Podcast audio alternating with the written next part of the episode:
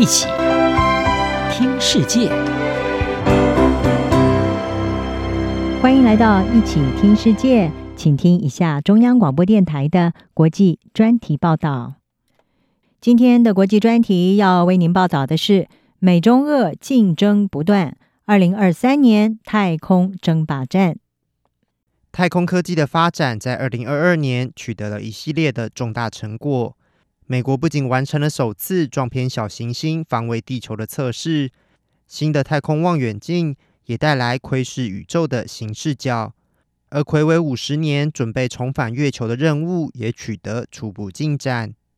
进入二零二三年，这些领域的发展不会停下脚步。另一方面，美国与中国在太空科技上日益激烈的竞争，以及美国和俄罗斯在国际太空站的争端。也是接下来太空发展关注的焦点。二零二一年被誉为是人类太空旅行元年，多家航太公司相继完成了首次私人太空旅游任务。世界首富马斯克旗下的 SpaceX 公司，预计将在二零二三年上半年进行一项被称为“北极星黎明”的任务，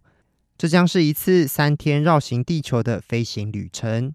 这项任务包含四名太空旅客，由参与 SpaceX 首趟太空旅行的美国企业家艾萨克曼领导。他们也将是人类有史以来首批私人的太空旅客离开太空舱进行舱外活动。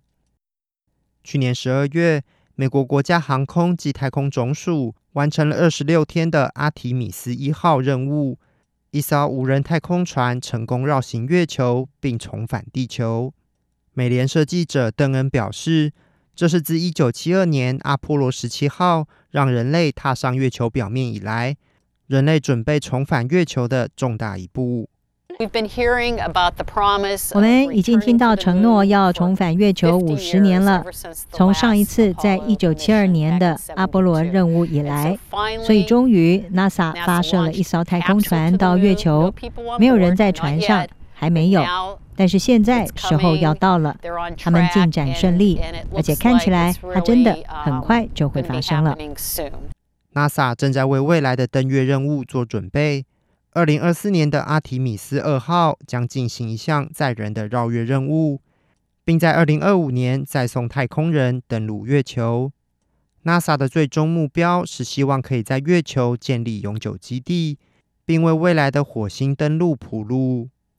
另一方面，阿提米斯一号任务的成功也为马斯克的 SpaceX 带来压力。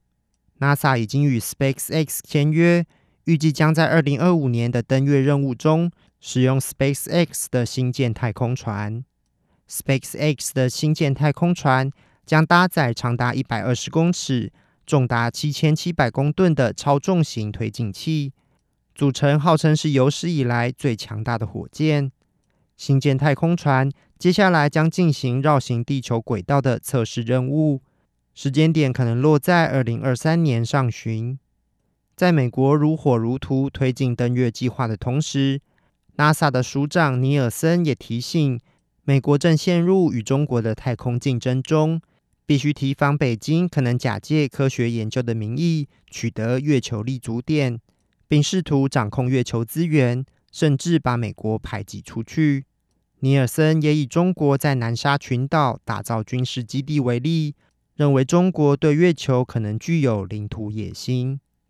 过去二十年，中国的太空科技快速发展。中国在去年建立了绕行地球的天宫太空站，并提出包含载人登月、太空运输、基础建设与太空治理的愿景。同时设立目标，要在二零二三年让中国太空人登上月球。